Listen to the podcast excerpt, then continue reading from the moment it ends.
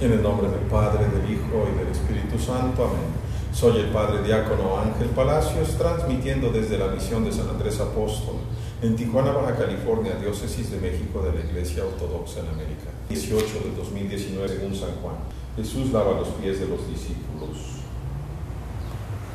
Antes de la fiesta de Pascua, sabiendo Jesús que vino, que llegó su, hora de pasar y que pasaba de este mundo al Padre, y habiendo a los suyos en el mundo, los amó hasta el final, los amó perfectamente.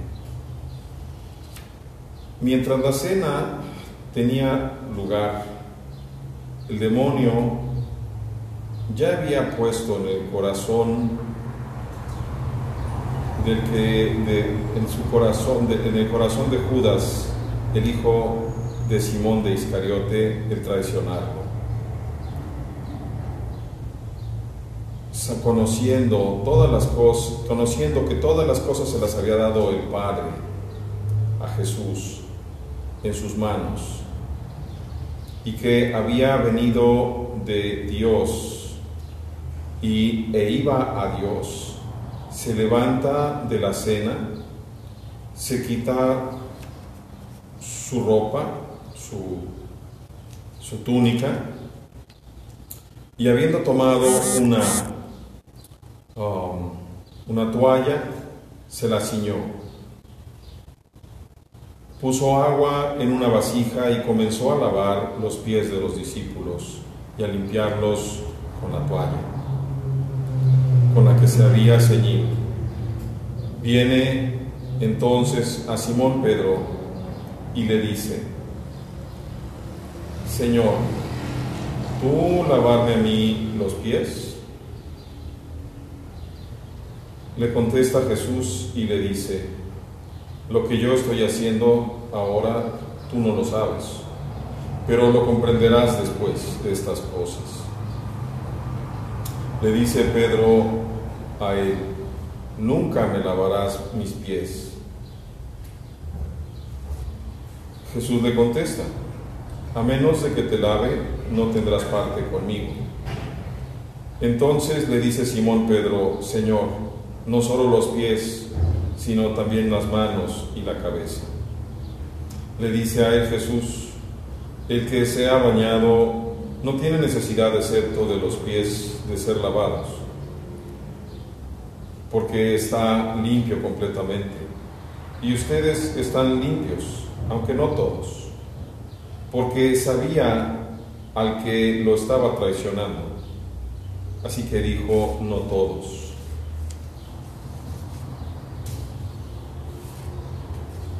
Cuando terminó de lavar los pies de ellos, tomó su túnica, se reclinó otra vez y les dijo, ¿saben lo que yo he hecho con ustedes? Ustedes me llaman maestro y señor, y lo dicen bien porque lo soy.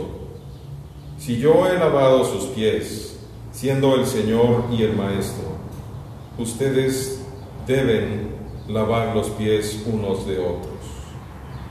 Les he puesto el ejemplo para que hagan ustedes como yo he hecho. Gloria a ti, Señor Jesús, gloria a ti.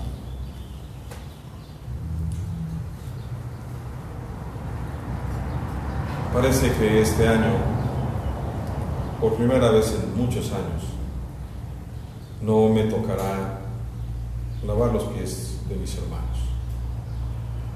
Y no lo quiero hacer porque con el favor de Dios estaré el día de hoy, cuando estén ustedes escuchando este Evangelio, mejor dicho, la semana que viene, porque tenemos diferencia entre la Pascua ortodoxa y la católica. La católica la están celebrando este año junto con los judíos. Pero hasta la semana que entra estaré celebrando yo la Semana Santa, junto con todos mis hermanos ortodoxos.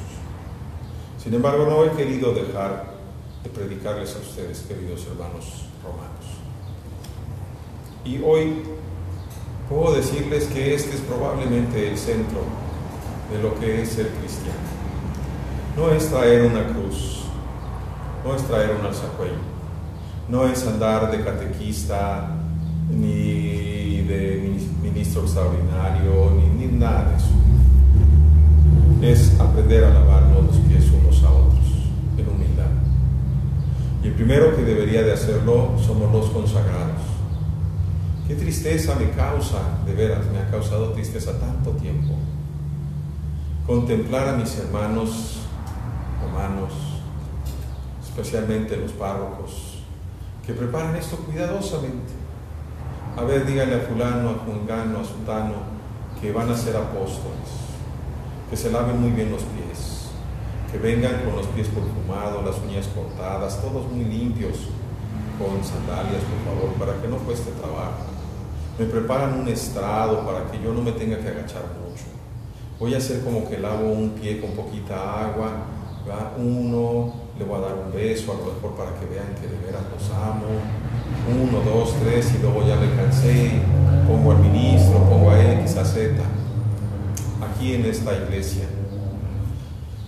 tienen la imagen que les mostré al principio, espero precisamente mostrarles esa imagen, ese icono del lavatorio de pies.